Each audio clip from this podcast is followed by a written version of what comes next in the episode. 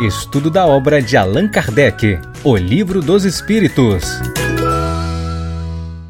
Olá, amigos, sejam todos muito bem-vindos ao nosso projeto Espiritismo e Mediunidade, que na live da manhã de hoje está aqui expedindo, né? A sua trigésima, ou melhor, a sua quadragésima sétima edição, é o episódio de número 47, e é com bastante alegria que a gente se movimenta aqui num sábado de manhã para poder estudar é, essa obra básica, essa obra basilar da doutrina espírita, que é o livro dos espíritos. A gente prepara o material, estuda, revisa o conteúdo, sempre com, como diz o Divaldo, com o entusiasmo da primeira hora, né? E, bom, é, como a gente, por hábito, é, tem a iniciativa de introduzir né, o nosso trabalho através de uma singela oração, a gente vai é, usar aqui as mensagens é, expedidas por Joana de Ângeles na obra Vida Feliz. Trata-se de um opúsculo escrito pela pena segura do médium e humanista baiano Divaldo Pereira Franco. E na mensagem de número 137 diz-nos assim a entidade veneranda. Não obstante o relacionamento afetivo e social que mantens, os testemunhos que te dimensionarão em outra posição fazem-se sempre sem condições de surpresa, colhendo as pessoas a sós. Os afetos, os amigos, os companheiros poderão partilhar-te as dores, porém a tua será sempre uma cruz pessoal. Nem poderia ser diferente ao amparo da justiça divina, cada homem resgata de acordo com a dívida e cresce conforme a circunstância em que delinquiu. Equipa-te de paz e fé, preparando-te para a ascensão que se impõe inevitável. Vamos orar. Queridos amigos espirituais, nossos companheiros, que velam, nos protegem, nos intuem e dirigem na senda do bem. Aqui estamos nós, cada um no cadinho doméstico, no ambiente de trabalho, como transeuntes da vida que somos, mas conectados. Não tão somente pela rede mundial de computadores, mas também por um ideal de aprender para servir melhor, de iluminar consciências a fim de que, estabelecendo a luz em nós mesmos, possamos, pelo discernimento que nos alcança, apoiando os outros, sustentando-nos uns aos outros, de uma maneira ascensional em direção a Deus. Por tudo isso, então, solicitamos, num esforço maior, estendendo o nosso psiquismo ao nosso irmão maior, que abençoe as iniciativas da manhã de hoje, a fim de que possamos dela sair com elementos reflexivos num equipamento muito maior do que o que ora nos encontramos. Por tudo isso, então, na certeza de que estes prepostos de luz estão ao nosso lado, nos guiando, orientando, é que, agradecendo ao Pai essa consciência cósmica e transcendente, nós agradecemos por mais um instante de leitura, de estudo e de reflexão. Bom, lá vamos nós. Eu vou colocar aqui o material nosso, é uma dica ultra mega power de minha esposa, Regina Mercadante, é um aplicativo que a gente tem aqui. E, e, bom, vocês já sabem disso, né? O material nosso, a gente tem um tablet, a gente faz o estudo pelo tablet. Bom dia, Marta. É, e esse é, e a gente faz as anotações nesse material e depois tem o sincronismo aqui com o aplicativo do computador e fica sensacional, porque a gente consegue conversar é, usando já as reflexões que a gente apontou. Na manhã de hoje, nós vamos conversar sobre a separação da alma e do corpo. É importante lembrar que esse é um item contido na parte segunda do Livro dos Espíritos. Nós já estamos na parte segunda. O livro é dividido em quatro partes. A gente deixou o capítulo anterior, estamos conversando aqui sobre assuntos relacionados à parte segunda. E aqui não poderia ser diferente. Se você a gente for fazer uma volta aqui, à guisa de recordação, olha quanta coisa a gente já viu juntos, né? É, esse é o capítulo terceiro, vejam que interessante, da volta do espírito extinta à vida corpórea à vida espiritual. Nós já estudamos juntos aqui a alma após a morte, a ideia da individualidade da alma. É, e agora aqui, né, a gente vai por luzes. Allan Kardec vai nos dar elementos sobre a vida eterna e, e depois, então, é, nós é, estudaremos a separação da alma e do corpo, que é o objeto, né? Ou melhor, a vida eterna foi a live passada e nessa será a separação da alma e do corpo. O material tá, os bullets, né? Em bullet point, né? Para quem gosta aqui, é, a expressão está exatamente aqui embaixo, né? Os itens de separação, né? São três itens que compõem ou três épicos, três partes que compõem o capítulo terceiro é, dessa obra, já que o, a parte segunda tem 11 capítulos, né? A gente está no capítulo terceiro da parte segunda. Esse, esse, essa parte segunda tem 11 capítulos. Bom, é, isso só a guisa de contextualização, né? Então a gente viu aqui vários elementos juntos, né? E agora a gente vai entender essa questão da separação da alma e do corpo. Bom, é, já de cara a gente já percebe que só se separa o que estava junto, né? Então, separação da alma e do corpo é sinal que a alma e o corpo, numa certa perspectiva, estavam juntos. E a gente vai entender que enlace é esse, né? E Allan Kardec, é, já percebendo, a propósito de todo o volume de informações que a gente já estudou, que o, o homem, né, a criatura humana, ela é o espírito imortal esse espírito imortal possui um corpo espiritual chamado perispírito, que se liga ao corpo físico através do fluido vital, que é aquela modificação do fluido cósmico universal, uma espécie de matéria elementar, né, quintessenciada, que não está na nossa tabela periódica. É todo esse esse volume de informações perfaz aquilo que a gente entende como sendo a criatura humana. Então, você, nesse instante que nos ouve, você é um espírito, você não tem um espírito, você o é. O que é que você tem? O que é um atributo seu? Primeiro, a sua inteligência, né? a sua capacidade cognitiva. Que é que significa isso? Seu raciocínio, sua capacidade de entendimento. A racionalidade é o que nos distingue dos outros reinos da natureza, né? Pela taxonomia biológica, nós temos cinco reinos da natureza desde do, das amebas, né, é, os fungos, os animais, as algas marinhas, e tudo isso perfaz aquele volume dos cinco clássicos reinos é, da natureza. Mas a criatura humana é uma, é, ela se diferencia das demais pelo seu aspecto de racionalidade. E é essa racionalidade um dos atributos do espírito, da criatura pensante e ela possui um corpo espiritual. E esse corpo, ele então, ele é esse corpo espiritual, ele dialoga com o corpo físico, se servindo do fluido vital, uma espécie de pilha que você coloca num brinquedo ou no relógio, né? E ali aquela pilha, uma hora ela vai acabar. Ainda que seja uma pilha, por exemplo, alcalina, que retém uma carga boa, né? Tem uma, uma autonomia maior, ou então mesmo seja uma pilha recarregável. Aliás, é uma ótima análise ou metáfora para falar do espírito imortal, né?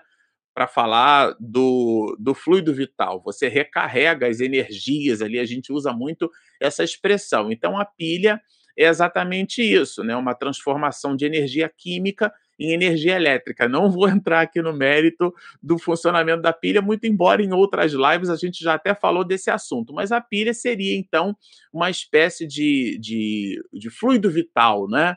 E efetivamente ela então vai produzir energia, e uma hora essa energia se esgota. E, e, quando ela se esgota, há aquilo que Allan Kardec chama de separação da alma e do corpo. Então, ele não faz uma introdução porque já está entendido pelo volume de questões anteriores que nós já conversamos que há o mecanismo da morte. O espírita acredita na morte. Eu sempre gosto de falar desse jeito, porque gera um certo impacto né, em algumas pessoas espiritistas, é, até um certo desconforto. Como, Marcelo, o espiritismo acredita na morte?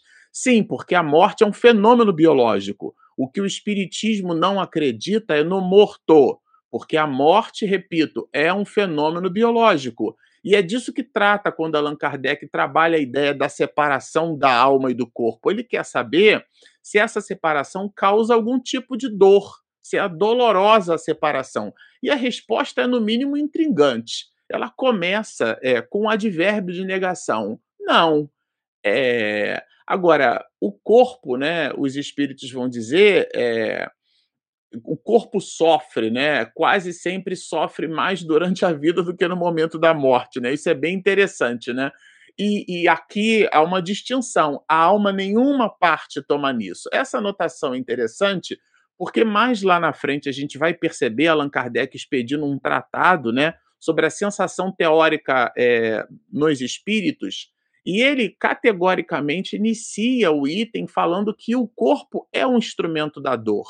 Ora, mas se os espíritos sentem dor no mundo espiritual, de que dor, de que natureza é essa dor, né? É uma dor que ela advém do psiquismo do próprio espírito e não do corpo físico, porque a dor física, como o nome diz, ela só pode vir do corpo físico, mais especificamente do sentido tátil, né? Então, se você não tem mais o corpo físico, você não teria aquela dor física. Então o espírito não se queima, né? O fogo não exerce nenhuma influência. Ah, mas os espíritos eles percebem, eles têm a sensação. E é justamente quando chegarmos nesse ponto, nesse item, né, do ensaio teórico da sensação nos espíritos, que a gente vai explorar os enunciados que Allan Kardec colocou ali. Mas o ponto áureo é estabelecermos essa espécie de dicotomia de raciocínio, né? Entender que uma coisa é a dor do corpo e a outra são as percepções da alma, são elementos distintos. Então, por isso que os espíritos vão dizer, e a gente colocou aqui em azul, que a alma nenhuma parte toma nisso, porque o fenômeno é biológico, não é um fenômeno espiritual.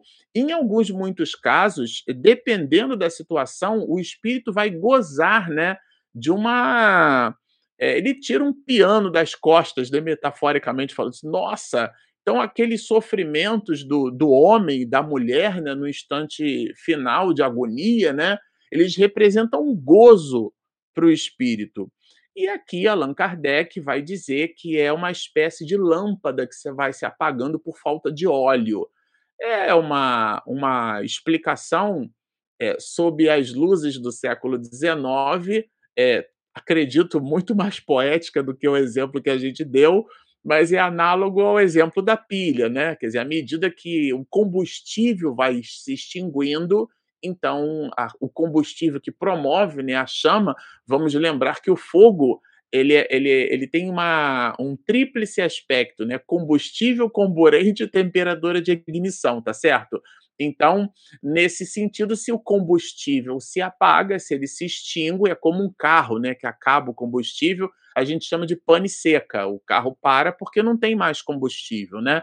Para ele transformar a energia química, que é gerada pela combustão, o processo de combustão é, que recebe ali o oxigênio, combustível, né, comburente, que é o oxigênio, e a temperatura de combustão, que é a vela que gera centelha. Essa centelha, quando entra nesse mecanismo que é o combustível com um comburente, ou seja, o ar, no sistema de ignição, aquilo gera uma explosão. A explosão é uma energia mecânica. Essa energia mecânica movimenta um pistão e esse pistão gera a chamada força motriz, a ideia da motricidade do movimento. É uma alteração, uma variação de energia. Energia química né, para energia térmica e da energia térmica para energia mecânica. Sem combustível não há esse mecanismo. O corpo físico, sem o princípio vital, sem aquilo que dá vitalidade ou dá o mecanismo para que, no caso do brinquedinho, a engrenagem funcione, a engrenagem está ali, mas a pilha já não tem mais carga, ou seja, o corpo já não tem mais fluido vital. Então, o espírito não consegue mais é, manifestar a sua inteligência naquele corpo. Não significa que ele não esteja ali. São coisas completamente diferentes. O corpo já não oferece mais condições. É como uma colher de pau que a gente usa, né? É, eu aprendi com mamãe a separar a colher de pau de, de doce, de coisas doces para coisas salgadas, né? Então, às vezes, se você quebra aquela colher de pau, acontece algum acidente, ela já não serve mais, ficou só o cabo, você precisa trocar. Então, o cozinheiro continua ali, né? O, o, o, o doceiro, o boleiro, ele continua ali. O instrumento que ele utilizava eventualmente utilizava se quebrando, ele vai precisar trocar o instrumento. Mas o instrumento não é a pessoa, não é o cozinheiro. Então, nessa analogia, o corpo já não oferece mais condições. E o corpo, é, assim como o cozinheiro não tem nada a ver com a colher de pau, né? É, é, há que se entender que a alma não tem relação direta com o corpo, próprio corpo físico. A alma se serve do corpo físico, mas não é o corpo físico. Por isso que a gente não é bom que não se diga, né, o meu espírito. Então você é o quê? Você é o corpo? Se você tem um espírito, você é o quê, né? Então, do ponto de vista neurolinguístico, eu sempre gosto de dizer, quando alguém se expressa assim, o meu espírito, é, ele não está entendendo ou ela, não está entendendo que é ela que é o espírito, né? Você não tem o espírito, você o é. Quando eu digo meu lápis, a minha borracha, o meu celular, eu inclusive posso perder isso né? Tá certo? Então são, são elementos exógenos a mim mesmo, ou seja, externos. Então eu, eu os perco, mas eu não posso perder a mim mesmo porque eu me carrego o tempo inteiro, tá certo? Então eu sou um espírito, eu, eu não tenho, eu não possuo, né? Não, não posso dizer o meu espírito nessa perspectiva, mas posso dizer o meu corpo. E o corpo, quando não apresenta mais a bateriazinha, né, a energia, então realmente ele se extingue, é essa lâmpada que se apaga por falta de óleo. Mas Allan Kardec quer saber, ele quer entender de que forma, como é que se dá esse processo, como se opera a separação. Aí aqui é bem interessante, né? Porque usa uma expressão que a gente no meio espiritista também trabalha, que é a ideia do laço, né?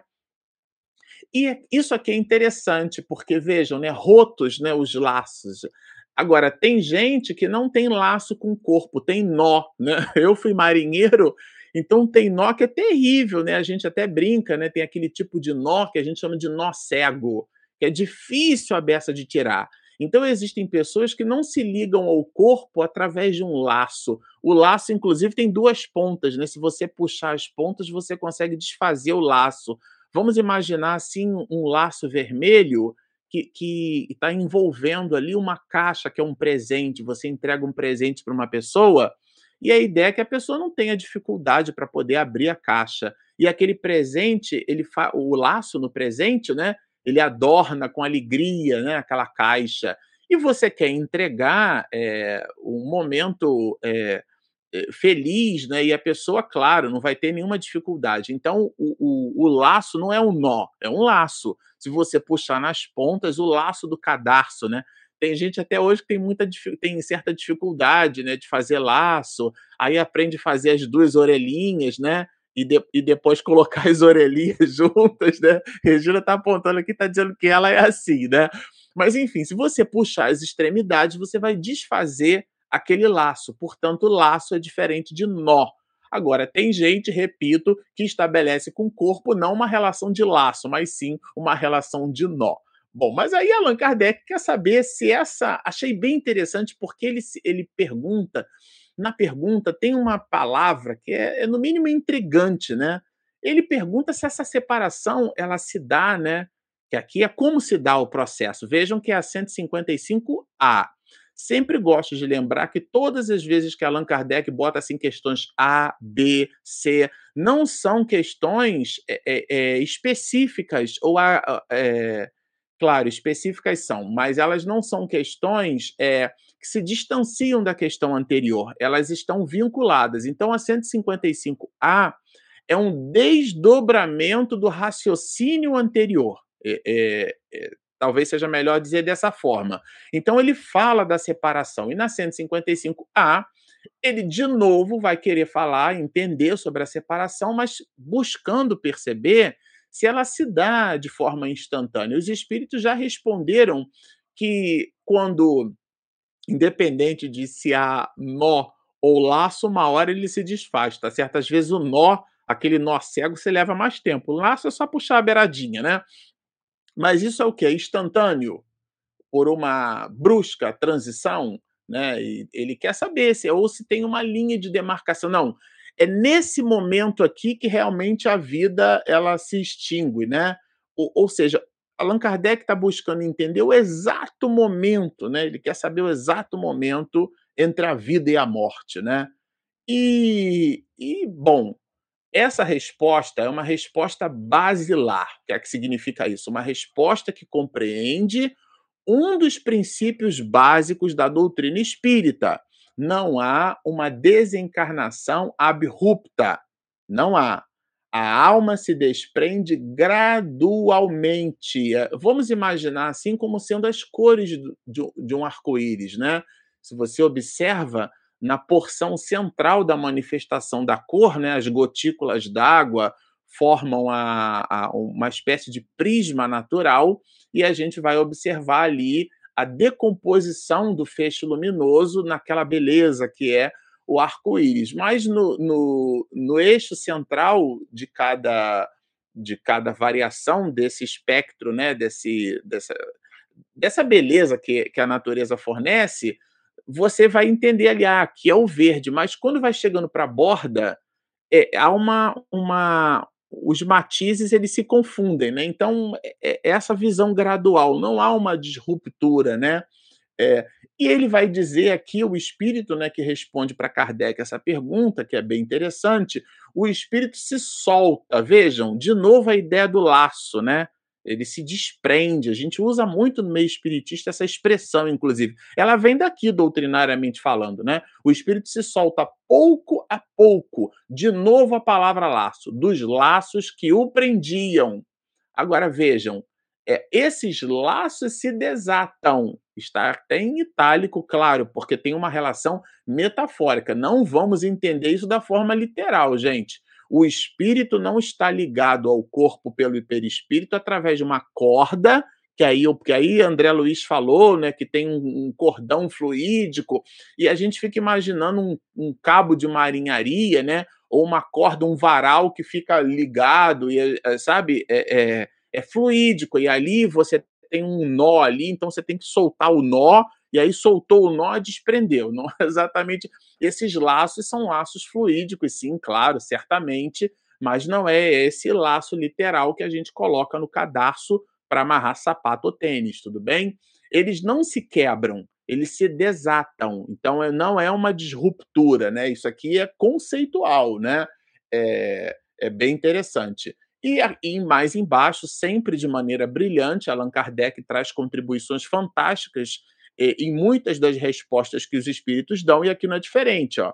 O espírito se acha preso ao corpo pelo seu envoltório semimaterial ou perispírito. Então, de novo, o corpo está ligado ao perispírito que se liga ao espírito.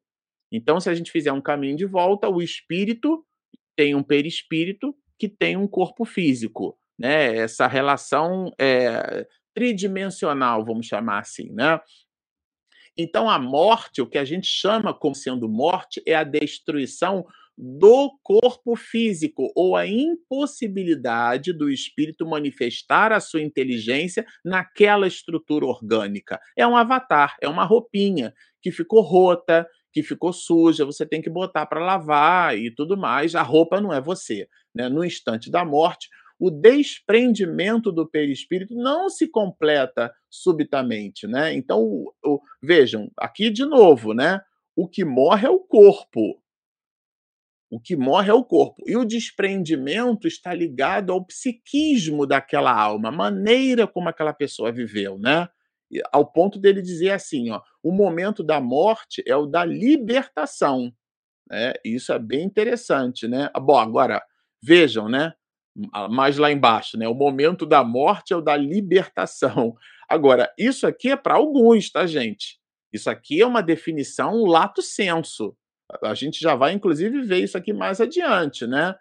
É, aí ele fala, né, aqui, ó, é, com apenas algumas horas de diferença. Agora vejam, para que não fique dúvida, a gente botou aqui em azul. Em outros, ou seja, para um outro grupo de pessoas, naqueles, sobretudo, cuja vida foi toda material e sensual, isso aqui está em itálico. Porque, vejam, o desprendimento está associado à forma como a pessoa vive. Na verdade, o instante da morte eh, não é um instante, a sua morte é determinada pela sua vida. Como você viveu é que vai determinar como você vai morrer. Isso aqui está bem claro, né? Em alguns é um instante. Em outros, né, para quem teve uma vida material e sensual, o desprendimento, né, é muito menos rápido. Agora vejam, durando algumas vezes dias, semanas e até meses. Porque é o psiquismo da alma, a alma que está ligada ao corpo, né? A pessoa que, que por exemplo, faz o culto ao corpo, né? venera o próprio corpo, vai para a academia para tornear o corpo. Claro, não estou fazendo aqui uma apologia negacionista ao, ao uso do exercício físico, né? Claro que não. É, eu me lembro em, quando nós estivemos no, quando eu estive no México a trabalho, né? Liguei a televisão e o jornal mostrava assim: um em cada quatro mexicanos tem algum tipo de doença cardiovascular relacionada à comorbidade, e essa comorbidade estava diretamente vinculada ao sedentarismo. E aí, é, patologias como diabetes, né, pressão arterial elevada e um conjunto de outros problemas estavam diametralmente associadas à falta do uso, né, do exercício físico regular, não é uma vez por semana, regular. Ou seja, do mesmo jeito que a gente precisa se ocupar com a alimentação, a gente precisa se ocupar com o exercício físico. Não estamos fazendo aqui é, apologia ao negacionismo do exercício físico. Muito pelo contrário, mergulhamos no corpo físico para cuidar dele. Se não fosse assim, a gente ficava no mundo espiritual. Agora, há que ter uma medida. O corpo não é você, tá certo? Então, para aqueles que aportam muita ligação com o corpo, quer dizer, que tem uma vida material e sensual, né? Essa, esse desprendimento que é psíquico, Vejam, o corpo não oferece mais condições, mas o espírito ainda está ligado a ele. E a tese é de Manuel Flamengo de Miranda, mais especificamente na trilogia né, é, Transição Planetária, aonde esse autor espiritual, pela pena de Divaldo, vai nos ensinar que morrer é completamente diferente de desencarnar. A pessoa pode morrer, o que é que significa isso? O corpo físico já não apresenta mais condições para que a vida, para que a inteligência do espírito se manifeste ali, mas o espírito continua ligado àquele bolo né, é, é, orgânico aquelas células ali em degenerescência, em decomposição, o espírito fica vinculado psiquicamente. E quando há elementos residuais de fluido é, vital, ele, inclusive, consegue receber o feedback do próprio corpo e sentir na alma, porque é a alma quem percebe essas sensações cujo psiquismo, por inabilidade, cultivou na sua existência, no sentido de que aportou muito mais, depositou os seus tesouros, né? muito mais no corpo físico do que propriamente na sua espiritualização. Então, por isso que essa, esse desprendimento ele, ele pode levar dias, semanas, né, e até meses em alguns casos, né? E ele vai falar aqui, né, da afinidade que guarda sempre proporção com a preponderância que durante a vida o espírito deu à matéria. Isso aqui é sensacional, né? E, de novo, a tese é de Miranda, quando fala que morrer é diferente de desencarnar.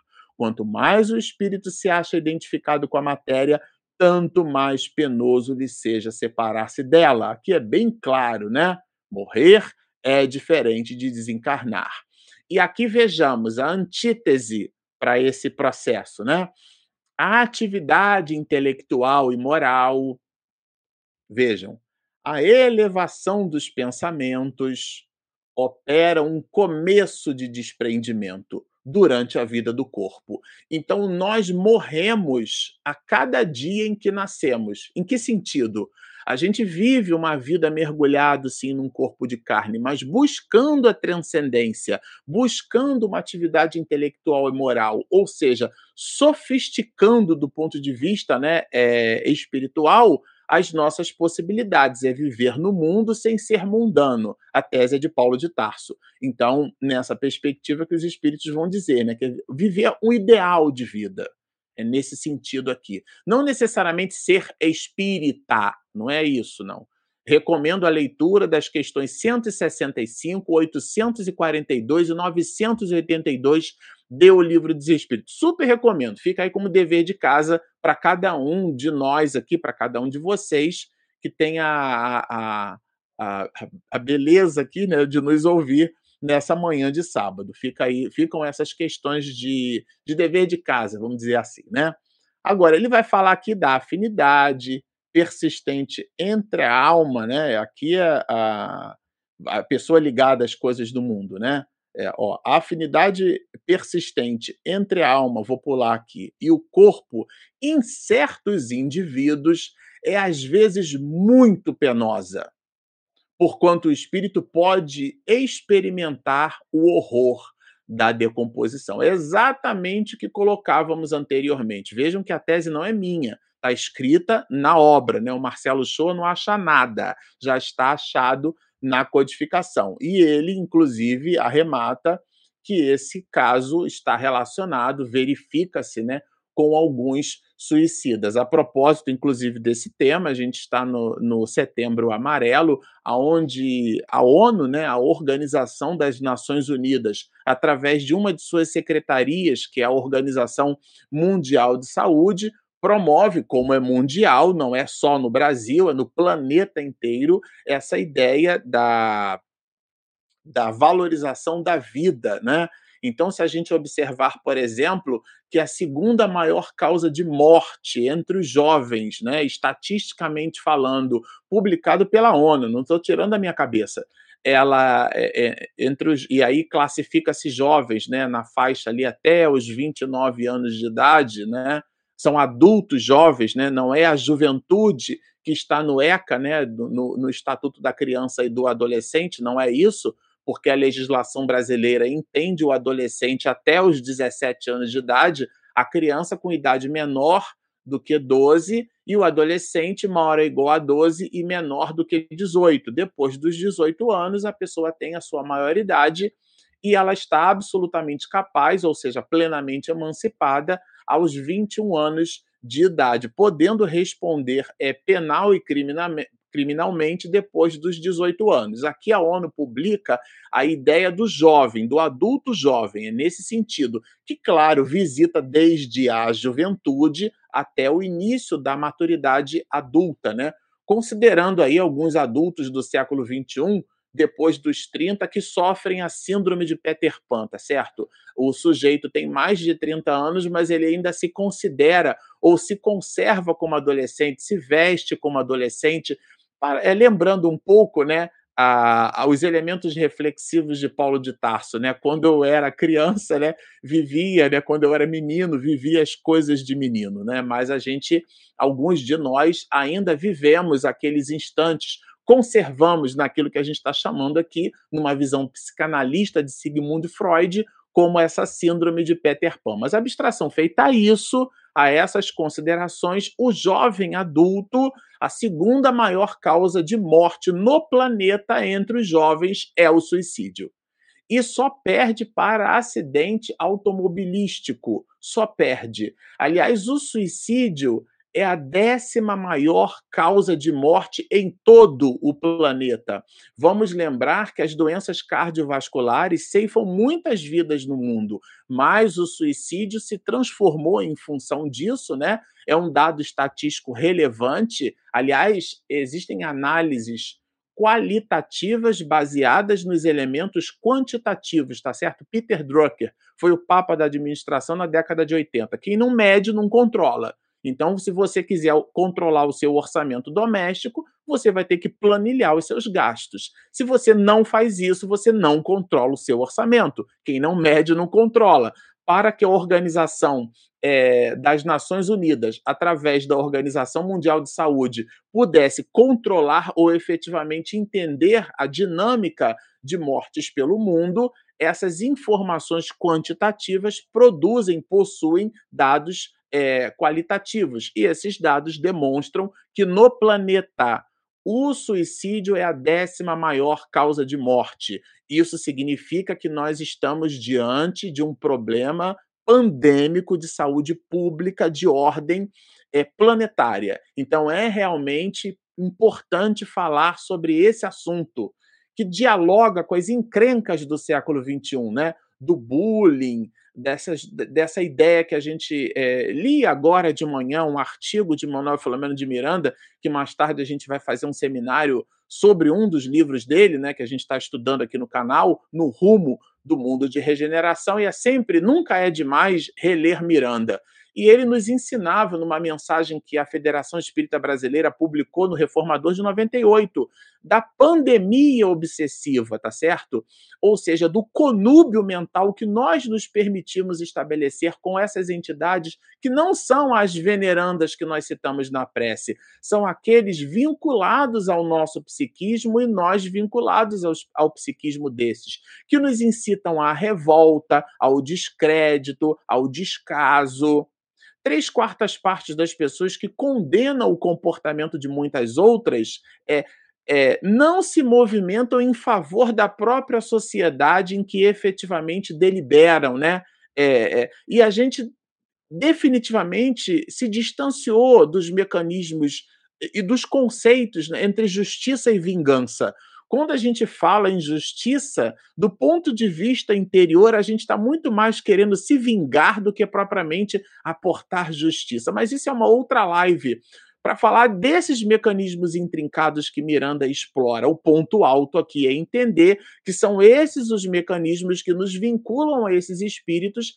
Eles criam uma prostração em cada um de nós, em alguns de nós, e algumas pessoas, então, que se vinculam muito fortemente às coisas materiais, ela coloca o seu tesouro, e a tese de Jesus, aonde está o seu tesouro, e aí que estará o seu coração. Essas pessoas vão o quê? Elas vão produzir decessos, elas vão se decepcionar, porque entenderam as coisas de forma excepcional. Só que nada é excepcional. Então ela vai se decepcionar, o que é uma infantilidade espiritual e emocional, porque, porque depositamos as nossas fichas em quinquilharias emocionais. E aí, claro, isso vai tisnando, né? vai escurecendo, pintando as escuras as nossas possibilidades evolutivas. E a gente vai se prostrando, se prostrando, se prostrando, e ao ponto do, do suicídio parecer ser é, a porta larga para a resolução de todos os problemas, mas o ponto alto aqui é que não há morte, só há vida. A gente consegue destruir ou tornar impossível a manifestação inteligente no corpo, mas a vida continua, porque nós não temos muitas vidas, nós só temos uma. E encarnação é que a gente tem um monte. Isso significa dizer que nós destruímos sim o corpo, mas transgredimos de uma forma tenaz e severa a legislação divina. E aí, com isso, o horror da decomposição, que, em, que se verifica em muitos suicídios, ela fica muito fortemente vinculada, e a questão de número 155 trabalha esses conceitos. Mas vamos lembrar aqui agora, na 156, a ideia dessa separação, né? o desprendimento do espírito ocorre antes do último suspiro, né? Vamos dizer assim, é um pouco do que Allan Kardec quer saber. E os espíritos vão responder que na agonia, no instante final, né, considerando essa ideia do suspiro, do último suspiro, né? A agonia como sendo o último momento, né? Algo, a alma algumas vezes já tem até deixado o corpo, porque não tem mais vida orgânica tá certo? Então, aqui, é, vejam, de novo, né? A, a, ligação aqui, se não tem mais vida orgânica, essa ligação só pode ser psíquica, tá certo? Então o corpo é a máquina que o coração põe em movimento.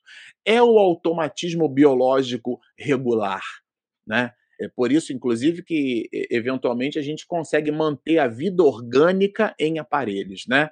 Mas o espírito imortal, ele é, ele efetivamente, como a resposta coloca aqui, pode, pode, não é que está, pode já não estar mais no corpo. Entre nós é muito comum a gente colocar tudo em receita de bolo, né? Então a gente cria é, templates de comportamento e cria uma espécie de regra. Deixa eu ver se esse caso se aplica a essa regra, né?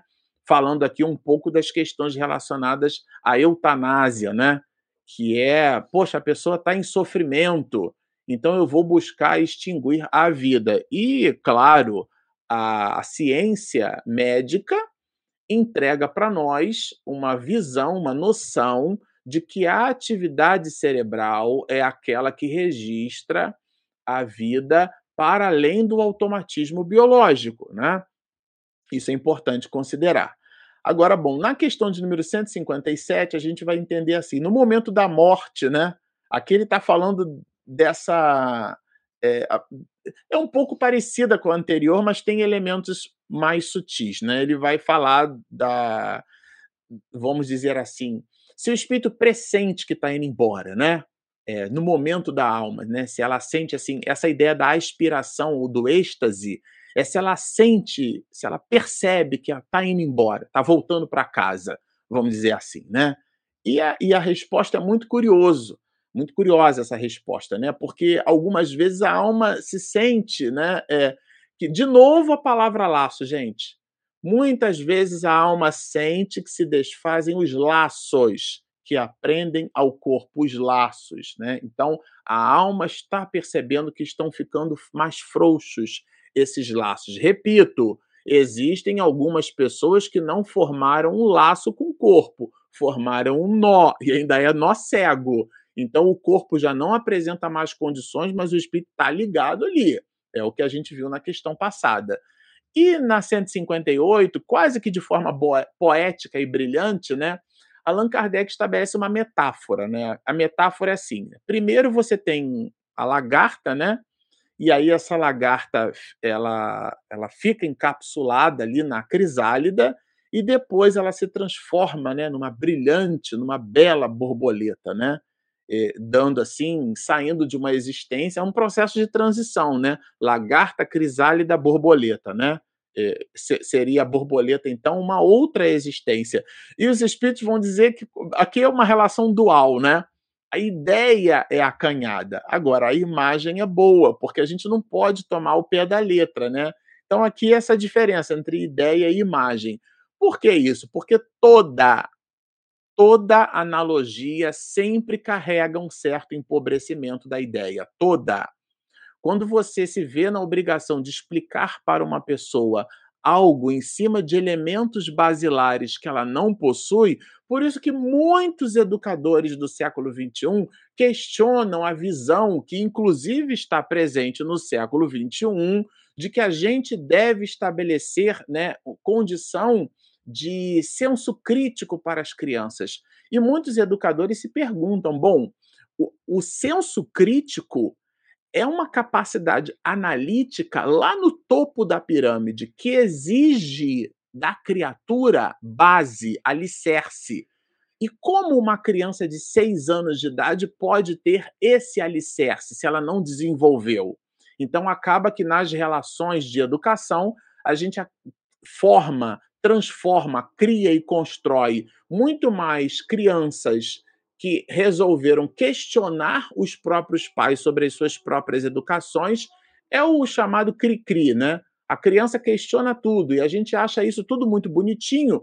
E eu me lembro bastante do Rossandro Klingen dizendo que a relação entre ele e a mãe dele, a mãe dele não estava muito preocupada se, se ele ia gostar ou não. Ela se empoderou da posição de mãe e ela se revestiu da autoridade, que não é do autoritarismo, é da autoridade, autoridade é disciplina com amor, né? Isso é Piaget. E ali ela imprime de forma coercitiva que afinal de contas nasceu antes e tem a obrigação da educação, de forma coercitiva, porque o, isso viralizou na internet, né? O Rossandro dizendo que ia para o carnaval de não sei da onde, né? Que já tinha comprado o, o Avatar, que é uma blusinha que permite a pessoa ficar no bloco, e a mãe dele disse assim: não, não vai não. E aí ele disse assim: não, mas então eu, eu vou eu vou pedir para o meu avô, não, não vai não. O diálogo Aí, quando eu completar 18 anos, e a mãe sorriu e tal, e ele, claro, né, trabalha essa questão, é, explora, né, na, num case pessoal, essa relação né, dual entre mãe, entre pais e filhos. Então, é, é, o espírito ainda não apresenta elementos decisórios, porque a sua base, o seu alicerce, essa, é, essa base não foi construída. Então, esse elemento crítico, que é o mais alto nível da capacidade cognitiva da criatura humana, na criança, é, ela está em desenvolvimento. É como a criança que diz para mim fazer, para mim sorrir, para mim andar. E você repete para a criança para eu fazer, para eu sorrir, para eu andar. Você não vai dizer para uma criança de seis anos que não se usa é, pronome oblíquo na frente de verbos no infinitivo, tá certo? Ou seja, você não vai fazer a exposição da regra gramatical. Você vai fornecer o conteúdo assertivo. E depois, quando ela conhecer classe de palavras, que, portanto, é a base para a análise sintática, a análise gramatical, aí sim quando ela conhecer, aí você pode fornecer os elementos para que ela desenvolva esse senso analítico dentro da gramática normativa da língua portuguesa. Vejam que são fases. Quando a gente queima essas etapas, a gente então faz o bypass desses mesmos processos. Aqui ela está diametralmente associada à ideia da lagarta com a ideia da, da borboleta. São fases, né? Agora, a gente não deve tomar ao pé da letra, dizem os espíritos, né? Bom, quando ele fala da sensação, a gente vai entender com os espíritos que isso não é geral, ela vai depender do espírito, porque morrer é diferente de desencarnar, né? A gente já repetiu isso aqui várias vezes, porque a repetição é um instrumento didático de fixação, né? A gente repete até internalizar. Agora, vejam, né? Se praticastes o mal, impelido pelo desejo de o praticar, no primeiro momento te sentirás envergonhado. Porque o, aonde está a lei de Deus? A gente vai estudar isso mais adiante, né? Na consciência. A criatura, ela, ela sabe, né? E aí, claro, esse sabe tem a gradação da percepção cognitiva de cada qual, mas é quando ela transgride uma lei, é, há um incômodo moral, e esse incômodo fica potencializado quando esse espírito chega na espiritualidade, daí se sente envergonhado. Agora, com o justo, né, as coisas se passam de forma diferente. O que, que significa isso? É a consciência tranquila. Aqui, quando ele vai dizer que depende, é porque não é receita de bolo. Nem todo mundo chega no mundo espiritual do mesmo jeito. Qual é a sensação que o espírito tem? Depende. Não depende de quê? De como viveu como viveu é que vai determinar a sua vida do mundo espiritual. Não é porque morreu que virou anjo, tá certo? Então, é, isso é muito interessante porque o espírito, depois que desencarna, porque se manifesta numa reunião mediúnica, três quartas partes do corpo mediúnico dão crédito para aquela mensagem. É, mas como é que foi esse espírito? Como é que foi a vida dele? E a tese não é minha, é de Jesus, pelas obras vos reconhecereis. Então, é o que a pessoa faz do ponto de vista intelecto-moral. Qual foi a contribuição daquele ser humano para a sociedade onde ela se movimentou? Porque desde que a gente acorda, o padeiro, quatro horas da manhã, já estava de pé para virar a massa e nos fornecer o pão que nos, abençoa, né, o alimento de cada dia. Existe uma quantidade enorme de seres humanos se movimentando, gravitando em torno das nossas iniciativas. E nós também precisamos gravitar em torno das iniciativas dessas mesmas pessoas. E a lei de sociedade, terceira, quarta parte do livro dos Espíritos, que a gente vai explorar. Como é que foi a sua vida? Me diga como foi a sua vida, né? E os espíritos dirão como será a sua morte, né? O espírito se encontra imediatamente, isso aqui é bem interessante, né? Imediatamente, hein? Morreu imediatamente, ou seja, de modo imediato. Bom, é, com, com os que conheceu na Terra, né? Como é que é isso, né? A pessoa já desencarnou, minha avó Maria, por exemplo, né? Minha avó materna. Como é que será que eu vou encontrar com a minha avó materna se ela não tiver reencarnado, claro, né? Se tiver reencarnado, até pode ser por desprendimento parcial pelo sono, enfim. É... Mas para não complicar a encrenca, vamos dizer que ela ainda está no mundo espiritual e eu desencarnei. Existe uma chance da, de eu encontrar minha avó conforme a afeição que lhes votava. Isso aqui é bem interessante, porque às vezes o espírito, Allan Kardec usa muito a palavra espírito familiar, é, é no sentido da família universal, a ideia da afeição.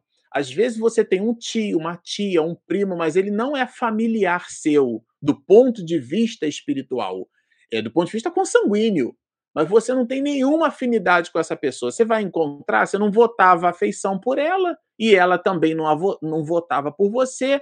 Então, essa afeição é a afeição espiritual, é a família espiritual, né? Quando ele fala dessa afeição, é nesse sentido, né? Porque é, e muitos desses espíritos, inclusive, ajudam no desligamento das faixas, né? para desprender esses laços. No livro Voltei, Frederico Figner, que assina pela pena de Chico como irmão Jacó, ele mostra, inclusive, a presença do Dr. Bezerra de Menezes e da sua filha, que desencarnou antes dele, apoiando, assistindo e amparando o, o momento desse desenlace, né, de tirar esse laço fluídico dele, né? Então, os que estão na erraticidade, como vê os encarnados e os vai instruir porque, claro, se ele já morreu, naturalmente ele vê outros espíritos, né? nessa perspectiva, é, é, Allan Kardec vai trabalhar um outro elemento, que é o elemento da morte violenta e acidental, que é uma espécie de disruptura, né? É uma morte abrupta, né? É, quer dizer, morreu novo, vamos dizer assim, uma morte, ele, considerando a pilha aqui, o exemplo do fluido vital, ele possuía, em tese, né? É, porque por ser novo, né? bastante fluido vital, né? Pela, pela consideração, pelo entendimento natural das coisas, né? Um jovem de 14 anos, né, que nos deixa, certamente, por, pela juventude, está ali na flor da idade, né? É nesse sentido que trabalha aqui o, o, a ideia de Kardec, né? Como é que fica isso, né? Porque ele já ele, ele o, como é que se, o que se, que se passa, né? Como dizem os, os, os, espanhóis, os mexicanos, né? Que passa com eles, né? que, que acontece com ele, né? Então, aqui ele vai dizer assim, né? É, geralmente é assim, ou seja, é, que Allan Kardec, eu vou ler a pergunta toda. Em caso de morte violenta e acidental, quando os órgãos ainda não se enfraqueceram em consequência da idade ou das moléstias, é o que a gente citou, é novo. A separação da alma e a cessação da vida ocorrem simultaneamente? É tudo aquilo que a gente já trabalhou anteriormente, essa, esse desenlace né, é de forma simultânea, ou seja, ao mesmo tempo, já que morrer é diferente de desencarnar, o corpo não oferece mais condições, mas o espírito fica ligado àquele corpo, já que foi abrupto. E aqui, olha, geralmente, isso é um advérbio de modo. Então é uma definição lato senso, não estrito senso. Geralmente é assim, mas em todos os casos, muito breve é um instante que medeia entre uma e outra, né? Vai depender justamente desse apoio psíquico. E Allan Kardec explora mais essa disruptura, porque ele chega ao ponto de citar a ideia da decapitação, que, aliás, na Idade Média, né, é, no período medievo, né, o período compreendido ali dentro da percepção filosófica entre o século V e o século XV, né, período chamado de período medieval, é, nós sabemos né, que a coercitividade da igreja, é, dentro inclusive das políticas públicas, né, na Europa, sobretudo, é, possuía elementos coercitivos e, em nome da própria egrege, né, da própria reunião de fiéis, matava as pessoas considerando-as herege se não respeitassem aqueles preceitos considerados basilares na sociedade mundial da época, né?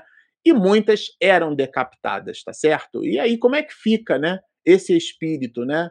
Essa morte abrupta, né?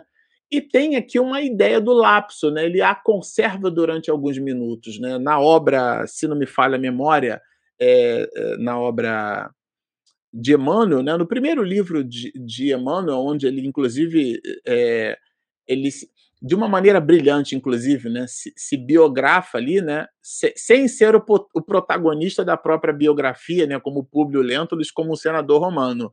E, e ele mostra ali um instante que, que cego, né, ele então vai, é, ele percebe os escombros sobre o próprio corpo, mas já estava ali no, numa outra dinâmica, na dinâmica espiritual, né? Esse é há dois mil anos, é, é dois mil. A Regina está aqui me perguntando, é há dois mil anos. Bom, é, para a gente encerrar, a, conceitualmente a gente vai entender que a apreensão da morte, né, é, em alguns casos, né, é, ele ele perde essa consciência, né? Vamos, vamos ler Kardec aqui, que Kardec explica isso bastante, de uma forma bem interessante, bem didática, né? É, Trata-se aqui da consciência que o supliciado pode ter de si mesmo, quando ele fala do, da perda da consciência. O espírito fala da perda da consciência e Kardec explica que perda de consciência é essa. É a consciência do homem e não a consciência do espírito. Bem interessante, né?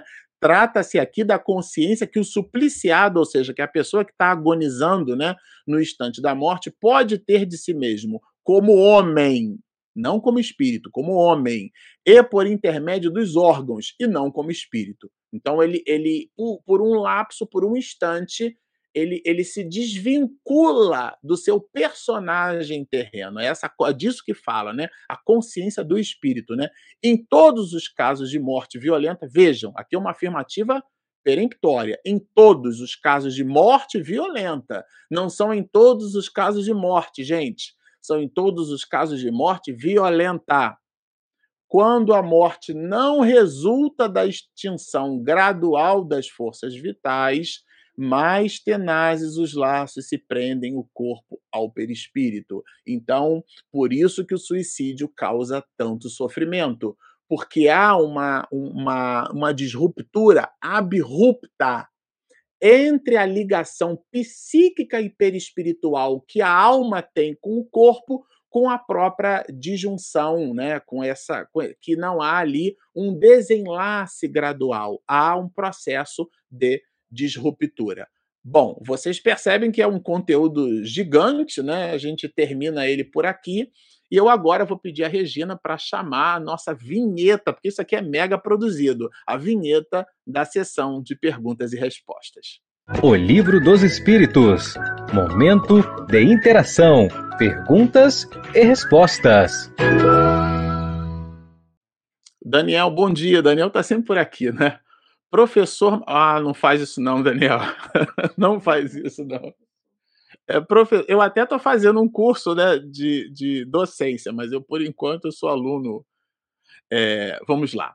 Professor Marcelo, quanto mais o espírito passa por sofrimentos morais e sociais enquanto encarnado, melhor seria seu desenlace e readaptação no plano espiritual gozando das alegrias celestiais? Sua pergunta é sensacional. E eu vou responder usando um personagem que Manuel Filomeno de Miranda coloca numa obra chamada Nos Bastidores da Obsessão. É um personagem, Miranda tem, é muito criativo para nome, né? Chama-se Teofrastos, que é um espírito é, era, né? Agora já está, se bobear, está melhor do que eu. Espírito trevoso, no livro, né? Até porque foi escrito antes de eu nascer, em 1970, eu sou de 73, tenho 48 anos, a obra é antes disso, né? É, e claro, Miranda cita isso dos idos de 30 a 40, portanto, é, é do século passado, né? Ou seja, tem bastante tempo. E esse espírito, Miranda traz a sua experiência de 400 anos atrás. E aí, por que, que eu estou falando dele, Daniel? Porque esse espírito foi queimado vivo na Inquisição e, no entanto, chega no mundo espiritual com ódio mortal dos cristãos. O mesmo Manuel Filomeno de Miranda coloca nessa obra que ela está do meu lado, eu vou mostrar, no rumo do mundo de, de, regeneração. Uma cidade que Miranda vai chamar aqui de cidade da justiça, está em itálico, porque eles se consideram justiceiros. Por quê? Porque foram altamente fustigados, sacrificados, né, pelos chamados cristãos. Se bobear por mim e por você. Ou seja, não é como a gente passa pelas situações da vida, é como a gente vive, internaliza a situação, né? A professora Lúcia Helena Galvão, essa sim é uma professora de filosofia, ela vai dizer: o homem não se alimenta daquilo que ele come. o homem se alimenta daquilo que, é, que ele é capaz de se nutrir. Porque a gente come e o alimento sai pela urina e pelas fezes, ou seja, o que sobra. Mas o, o, que, o que a gente retém, sabe, Daniel? Então, se a gente estiver chamando de sofrimento a retenção digna da experiência que a gente apelida aqui como sendo dor, aí sim a nossa vida é uma vida de entrega, mas às vezes a gente observa a pessoa chamando, né, por clichê social, ela está sofrendo, mas ela está indignada, ela reclama, ela blasfema, ela, ela, ela, ela não vive é, efetivamente a experiência ela está distanciada daquela experiência. Então, nessa perspectiva, a vida foi sim uma vida de dor. Ela registrou como um sofrimento, mas assim como o espírito Teofrastos, que deixa a sua última existência 400 anos atrás, né? Sendo queimado vivo pela Inquisição, aquela experiência não lhe serviu de trampolim espiritual. Então, não é como a pessoa vive, é a maneira a maneira, né? não é a experiência em si, é a maneira pela qual ela passa pela experiência. Aí sim ela vai gozar, como você colocou, das alegrias celestiais de uma vida é, bem vivida. Ana Cristina, é possível então estas duas situações? A. O corpo físico está sem vida, mas ainda ligado ao perispírito. B. O corpo tem vida orgânica, mas o espírito está livre. Aí vamos lá. O corpo físico, se ele está sem vida, você já respondeu. O princípio vital não apresenta, é, ele é inexistente naquela estrutura, então ela não, não pode é, oferecer ao espírito condições para que ele manifeste a sua inteligência, né? Era o, o Stephen Hawking, né, uma das grandes mentes brilhantes, né, ocupou a cadeira é, em grandes universidades, né? Foi um homem brilhante, particularmente eu li dois livros deles, né? dele, né? O Universo numa Casca de Nós e Uma Breve História do Tempo, né? Bom, e ele, é, com uma doença chamada de ELA, né? Uma atrofia é, muito grave que lhe rendeu é, uma vida quase que inteira, né? Numa cadeira de rodas. E o, mas ele manifestava a sua inteligência ali, usando aparelhos eletroeletrônicos, manifestava a sua inteligência, dava palestra. Eu mesmo já assisti vários vídeos no YouTube de palestras deles em Universidade Americana, mega aplaudido o nível de raciocínio de Hawking, né?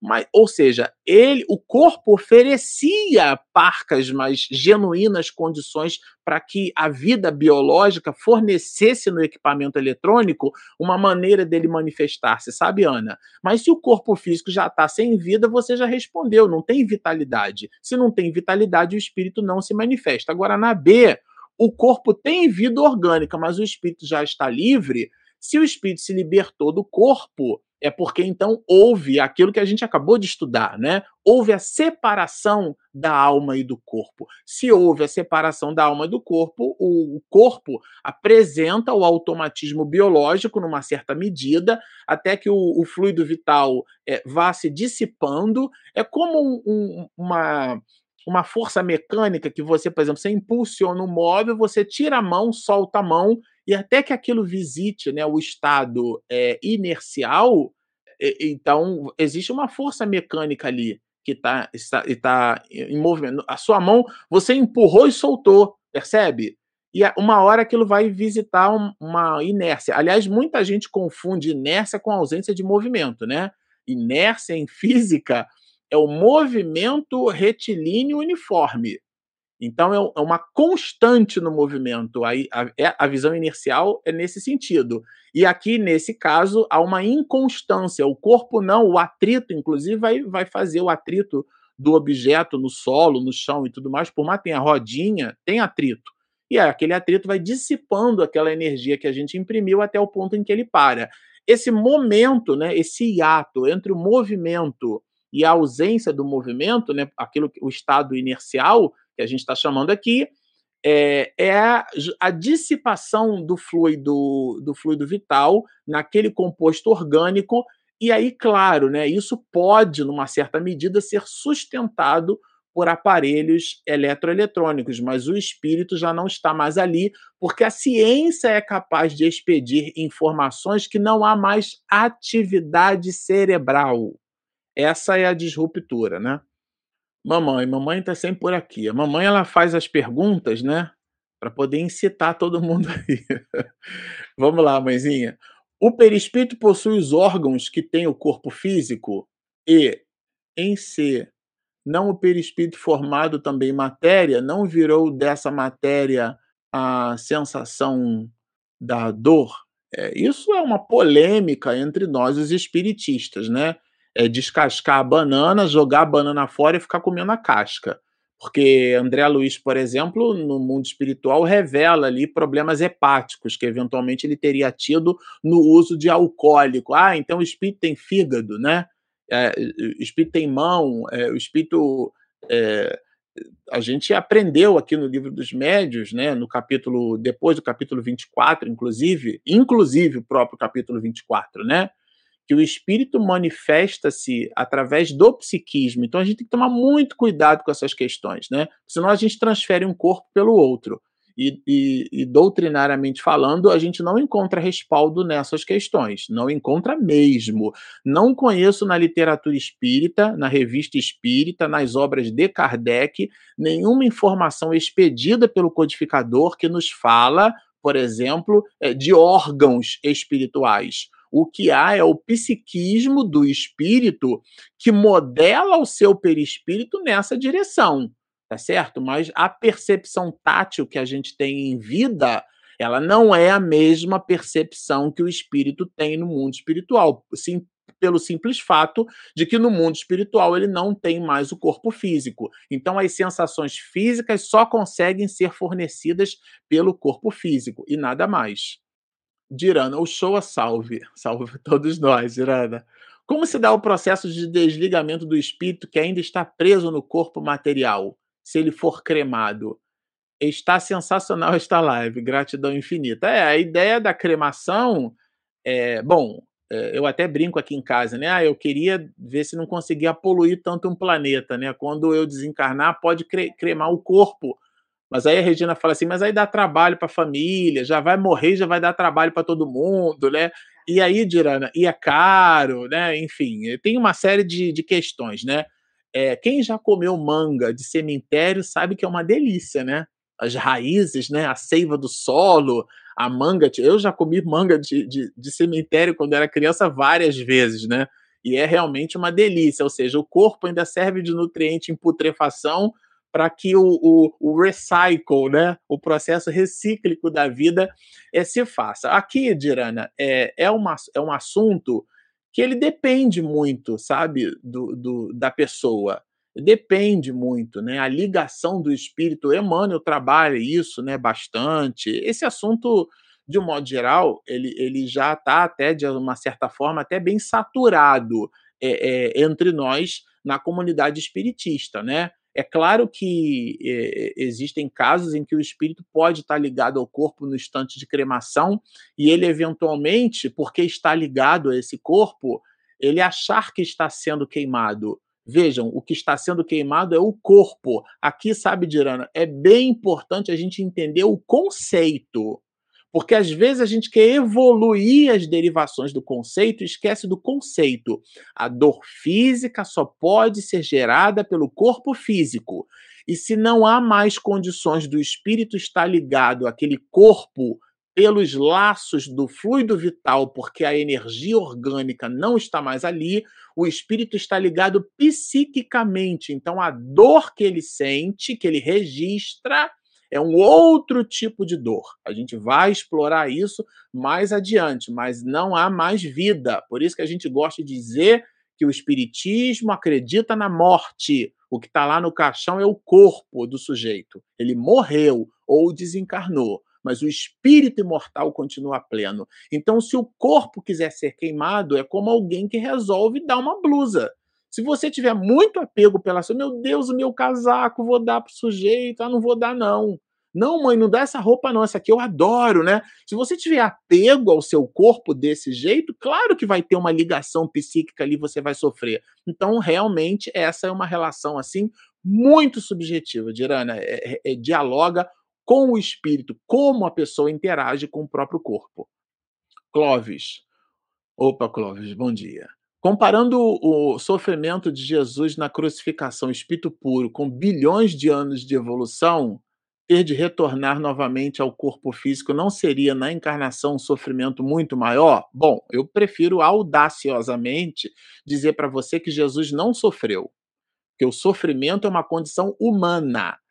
Nós é que fazemos a leitura do sofrimento de Jesus. Isso é completamente diferente. A gente acha que Jesus sofreu. Né? Agora, claro, eu, não, eu, eu, e você não estamos no psiquismo de Jesus para entender o que é que isso significa. Né? É, e, e, aqui, é, talvez seja a gente entrar, né, eu vou me servir de uma expressão é, mit, é, filosófica né, e ao mesmo tempo mitológica, é entrar num labirinto de Minotauro. Você entra e não sai mais. Tá? A ideia do entendimento de que Jesus é um espírito puro a relação que ele tem com a matéria é completamente diferente da relação que eu e você temos com a matéria. Então é a mesma coisa que perguntar para um cego de nascença as propriedades da luz, né? É, é, é complicado para ele explicar isso. Ele vai falar do frio, do calor, da sensação tátil que eventualmente a luz pode oferecer para ele, mas é uma visão acanhada, é como a gente. Então, falar de Jesus, sabe, Clóvis, é estabelecer elementos fora da nossa cognição. O que, que a gente pode e deve ter em mente é que Jesus é espírito puro e há questões 112 e 113 né, é, do livro dos Espíritos. A gente já estudou isso aqui, né? Há uma supremacia, um desprendimento total da matéria. Então, é o espírito puro quem orquestra as questões materiais. Como é que se dá essa dinâmica na intimidade, na nossa posição espiritual, a gente não tem condição de avaliar. Natália. Em casos de cremação do corpo físico, o espírito que tem esse nó no corpo é forçado a romper esse nó ou continua preso às cinzas? Bom, Natália, é, e aí cinza voa, vai embora, você fica imaginando o espírito né, se vinculando às partículas que estão voando no ar, né? É, é, e aí, aqui de novo, talvez, sabe, Natália, seja uma forma da gente materializar a nossa espiritualidade. O que o espírito se prende, a, a ideia que ele tem, o vínculo que ele, se, que ele tem é com a ideia do corpo não é o braço, a perna, né, a mão. Claro que se, se a pessoa gosta, por exemplo, do, do, do próprio abdômen, né, vai estar tá ligada ali o abdômen, aonde está o teu tesouro, ali está, estará o teu coração. Mas há um momento de disruptura. Há um momento onde o espírito realiza que aquela estrutura física não está mais ali, né? Então, ali, nesse caso, né, o espírito, é, no momento da cremação do corpo físico, né, o espírito tem esse nó com o corpo. E ele está percebendo ali, e está acompanhando o processo que o corpo está indo embora, tá certo? Então, ele vai ficar, as mais das vezes, ou pode ficar, isso não é receita de bolo, vinculado àquele processo. Ou então, a depender do mérito, da condição, porque tudo está na mente, Natália, não está no corpo. O espírito não se vincula ao corpo, ele se vincula à ideia que ele tem do corpo. Então, o objeto da atenção é, o, é, a, é a mudança de mindset. Precisa mudar a visão que a gente tem sobre o corpo. Nós não estamos ligados ao corpo nesse sentido, nós estamos ligados a uma ideia que a gente tem do corpo. Então, quando nós vivemos uma vida espiritualizada, eu sempre cito aqui Jorge André: se a pessoa pensa no bem, vive no bem e age no bem, o bem já está com ela. Ela não precisa morrer para ir para um lugar bom. O lugar bom é o seu estado consciencial. Então, as nossas ligações, quando a gente materializa muito a nossa espiritualidade, o que é que significa? Essa pessoa está ligada ao corpo. Essa ligação é aqui, ela é psíquica. E aí, claro, dependendo da condição da pessoa, ela vai receber uma orientação no mundo espiritual. Né? E, eventualmente, é, inclusive a legislação brasileira trabalha muito esse assunto, né? Se você não pediu para ser cremado, né? Ou se você pediu para ser cremado, por exemplo, no meu caso, não tenho problema nenhum com cremar o corpo, porque já entendi perfeitamente que o corpo não sou eu. Agora, tem gente que está ligado ao corpo, tá certo? E a pessoa declara: não, quero ser enterrado, quero virar seiva para manga, tá certo? Para a pessoa chupar a manga lá no cemitério. É um direito que lhe assiste, né? Agora, eu não, eu quero ser cremado, a pessoa escolhe. Então, isso fala. Isso é muito subjetivo, ou seja, pertence ao sujeito, sabe, Natália? Essa ligação, não dá para a gente estabelecer receita de bolo. Dora, Bom dia, Dora. Um dos motivos que mais gosto de estudar com Marcelo são os ensinamentos que ele traz é, entre linhas, os exemplos, além de ser melhor para, para gravar, entender. É maravilhoso. Obrigado, Marcelo. Continue assim. Ô, Dora, na verdade, eu sou só um papagaio aqui, né? Eu só repito o que Kardec está falando, tá certo? É o que está escrito na codificação. Mas obrigado pelo carinho, viu? É sempre um incentivo a gente, quando lê essas coisas, fica sempre motivado para continuar e o Clóvis aqui entre nós. No livro Voltei, o constrangimento de Figner na erraticidade não era de não possuir luz. Contam que pessoas próximas a Chico Xavier presenciaram nele, ainda encarnado, emitindo luz. É verdade isso? Bom, eu não convivi com Figner nem com Chico Xavier, né? Então eu não posso afirmar. É... E aqui, sabe, o Clóvis, isso também é importante que se fale, né? Essa nossa live aqui, eu, o Marcelo Show não é um guru, né? Aqui não é um oráculo de Delfos, aonde a gente entra no oráculo e o deus Apolo ele então se manifesta por uma pitonisa e expede verdades transcendentais para a humanidade. Então eu, eu, confesso a você, eu não conheço esse assunto, tá? O que eu posso dizer para você é o seguinte: é que Frederico Figner foi um dos diretores da Federação Espírita Brasileira. Ele abre o capítulo. Aliás, esse livro eu li cinco vezes, né? O livro Voltei. É, ele abre o capítulo do livro dizendo amparar a todos e assistir a, a, a, a, qualquer um era o clima que minha alma respirava. Ele viveu isso. Ele deixou o retiro dos artistas, por exemplo, é um dos empreendimentos que Figner deixou na história da humanidade. Na época da peste, ele doou, né, cedeu é, é, o, o próprio quarto de dormir para que as pessoas usassem a sua cama com febre. Então vejam que é um homem altamente desprendido. O que ele fez foi se desnudar. Porque lá no final da obra já mostra ali uma, uma luz que vinha dele. Ele achava que vinha, por exemplo, de Ornelas, né? que na obra é o seu mentor espiritual, mas não, tem um determinado momento no diálogo com o espírito que ele busca perceber que tinha uma luz que vinha de um lugar que ele não entendia, e aí então ele percebe que a luz veio dele. Entende? Então agora veja, né? É, nós até escrevemos um artigo é, criando um pouco dessa metáfora, né, para a revista Deus Conosco, né? Quando a gente fala dos astros, tem dois tipos de astros no universo, se é a astronomia básica. Os luminosos, ou seja, os que possuem luz própria, né, fazem fusão de hidrogênio, liberando hélio e energia, o Sol, por exemplo, né, é isso. E os iluminados, ou seja, os que recebem luz. A Lua é um e todos os outros planetas são exemplos disso, né? Vênus, por exemplo, Vênus, a, a, a, o que a gente chama de estrela d'alva, não é uma estrela, é um planeta, é Vênus. O que, que Vênus faz? Reflete o brilho do Sol. Aliás, é uma das estrelas mais brilhantes do lado do Sol, é uma, uma estrela vespertina, né? A própria Lua, né? Ao lado do Sol, não, ao lado da Lua, né? Vespertina, porque a gente pode ver ali um pouquinho na parte da tarde, dependendo da posição, da geolocalização em que a gente esteja, né? A própria Lua é um exemplo. A Lua brilha no céu, mas a Lua não tem luz própria. Ela reflete o brilho de um astro que possui luz própria. Nós somos assim na vida, sabe, Clóvis? Nós, às vezes, quando fazemos o bem, a gente se movimenta em coisas boas, a gente se sente pleno, se sente ótimo, a gente brilha, mas a gente reflete o brilho de alguém. Vejam que interessante. Nós refletimos o brilho de alguém. É o médium quando psicografa. Ele se sente pleno. Claro, o espírito que expediu a mensagem é uma alma de escola, um espírito nobre, um espírito bom, às vezes anônimo. Não está interessado em assinar o próprio nome, ele está interessado em expedir o conteúdo. E o médium percebe aquele sentimento de bondade, ele se sente pleno, ele se sente iluminado, mas ele naquele a luz não é dele. Sabe, Clóvis? Então, nessa perspectiva, sim, Figner, imagina Chico, né?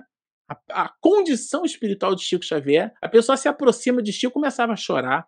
começava a vibrar numa outra faixa de frequência. Então eu fico imaginando as pessoas aí, a minha leitura pessoal sobre o seu comentário, né? Muitas pessoas deviam se sentir iluminadas, né? Como o próprio Divaldo, né? Muita gente se sente iluminada porque gravita ali em torno dos ideais do Divaldo, mas a estrela é ele. E, que, e não se considera como uma estrela, se considera como um astro que recebe luz de outros astros, né? Então eu acredito que a dinâmica da vida seja muito nessa direção. Tereza Cristina. E no caso do coma, onde o corpo está inerte, o espírito ainda está presente? No caso do coma, há vida ali, né? Veja, Tereza, aí seria uma outra live só para a gente falar disso. A disruptura, do ponto de vista da ciência médica, é a ausência de atividade cerebral, do ponto de vista neurosináptico. Então, se há atividade cerebral, há vida. E, e, claro, tem toda uma discussão, toda uma polêmica. Eu não vou entrar no mérito dessa questão para a gente fugir aqui, criar uma árvore B, um grafo aqui e explorar ramos e, e, em que eventualmente a gente se perca. Mas para a gente ser mais o mais didático possível, se há atividade cerebral, de alguma forma o espírito, ainda que parcamente, né? busca comandar aquele corpo. Se não há atividade cerebral, inclusive a doação de órgãos se faz nessa perspectiva, né?